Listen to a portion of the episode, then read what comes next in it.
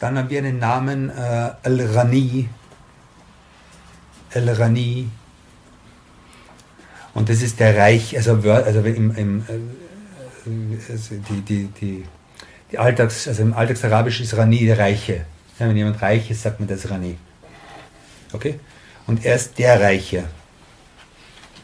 Und das heißt, derjenige, der nichts benötigt, weder in sich selbst noch in seinen Eigenschaften noch in seinen Handlungen und dem keine Art von, von, von, von Mangel äh, anheimfällt und dem absolut nichts sozusagen äh, beeinflussen kann in seinem, in seinem Dasein. Und er sagt, wer weiß, dass Allah subhanahu wa ta'ala der Reiche ist, der wird durch ihn, durch ihn unabhängig werden von all dem, was außer ihm ist. Also das, das Bewusstsein, dass Allah subhanahu wa ta'ala der ist, der absolut unabhängig ist, schenkt dir selbst Unabhängigkeit von den Abhängigen. Und das heißt, das Hauptziel vom Islam ist, die Menschen, den Menschen Freiheit zu geben. Freiheit zu geben von der Unterwerfung unter die Geschöpfe. Ihnen Freiheit zu geben, dass sie die Freiheit haben, sich dem Schöpfer zu unterwerfen, anstatt den Geschöpfen unterworfen zu bleiben auf die Gnade der Geschöpfe zu hoffen, auf die Großzügigkeit der Geschöpfe zu hoffen, auf, die, auf den Lohn der Geschöpfe zu hoffen, auf die Zufriedenheit der Geschöpfe zu hoffen. All das ist Unfreiheit, das ist Sklaverei. Und die, und die Freiheit, die der Islam bietet, ist, sich aus dieser Unfreiheit zu befreien und dich, dich frei zu machen, indem du dich dem, Geschöpfer, dem, dem Schöpfer unterwirfst.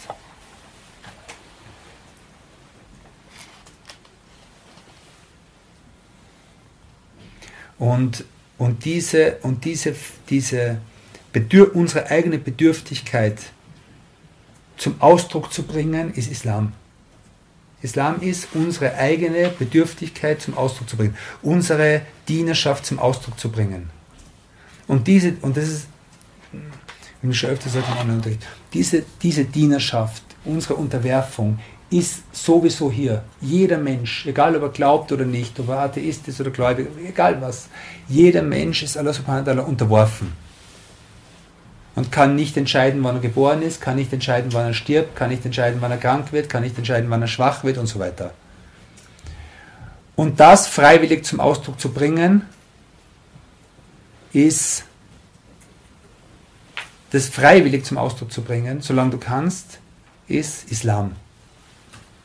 Bringst du es nicht zum Ausdruck, dann wird es zum Ausdruck kommen. Wie? Spätestens in der Stunde deines Todes, spätestens. Und darum sagt man, äh, sagt man äh, im, im, Arabischen, Aslama ruhahu.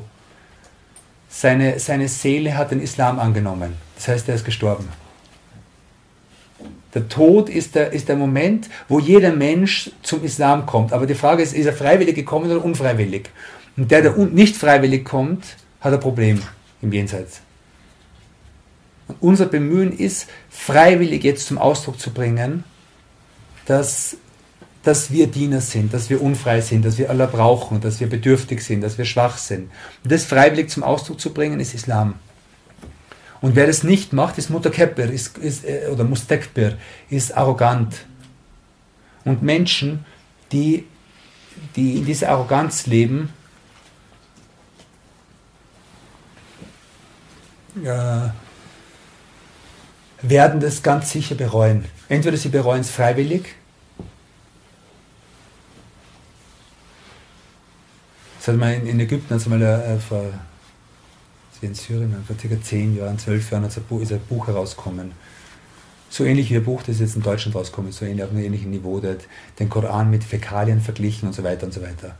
Und einer der Gelehrten in Syrien hat gesagt, hat gesagt, Wallahi, ihr werdet sehen, wenn dieser Mensch, wenn dieser Mensch äh, nicht bereut, was er geschrieben hat und was er gemacht hat, Allah wird ihn noch vor seinem Tod zu einem, zu einem Zeichen für die Menschen machen, zu einer Eier für die Menschen machen, dass sie sehen, was er wird den Tod wünschen, aber er wird ihn nicht bekommen. Er wird vor seinem Tod wird er, wird sozusagen Tode erleben und wird in einem Zustand sein, in dem, in dem, in dem sich wünscht, er hätte es alles nicht gemacht. Ja? Und, und das ist halt die Sonne von Allah, dass, dass Allah subhanahu die, die, die Menschen, die, die eben die, die hochmütig sind, die arrogant sind, die solche Dinge, dass, dass er sie erniedrigt, spätestens durch den Tod, aber meistens schon vorher, dass er so ein Zeichen für die Menschen macht. Okay? Und aus dem Grund ist es wichtig, dass wir, dass wir in unserem Leben indem wir beten, machen wir das. Indem wir, indem wir uns zum Unterordnen, machen wir das. Aber je, je, bewusster wir uns dessen sind und je mehr unser Leben sozusagen von diesem Bewusstsein durchdrungen wird, umso, umso besser es für uns. Ähm,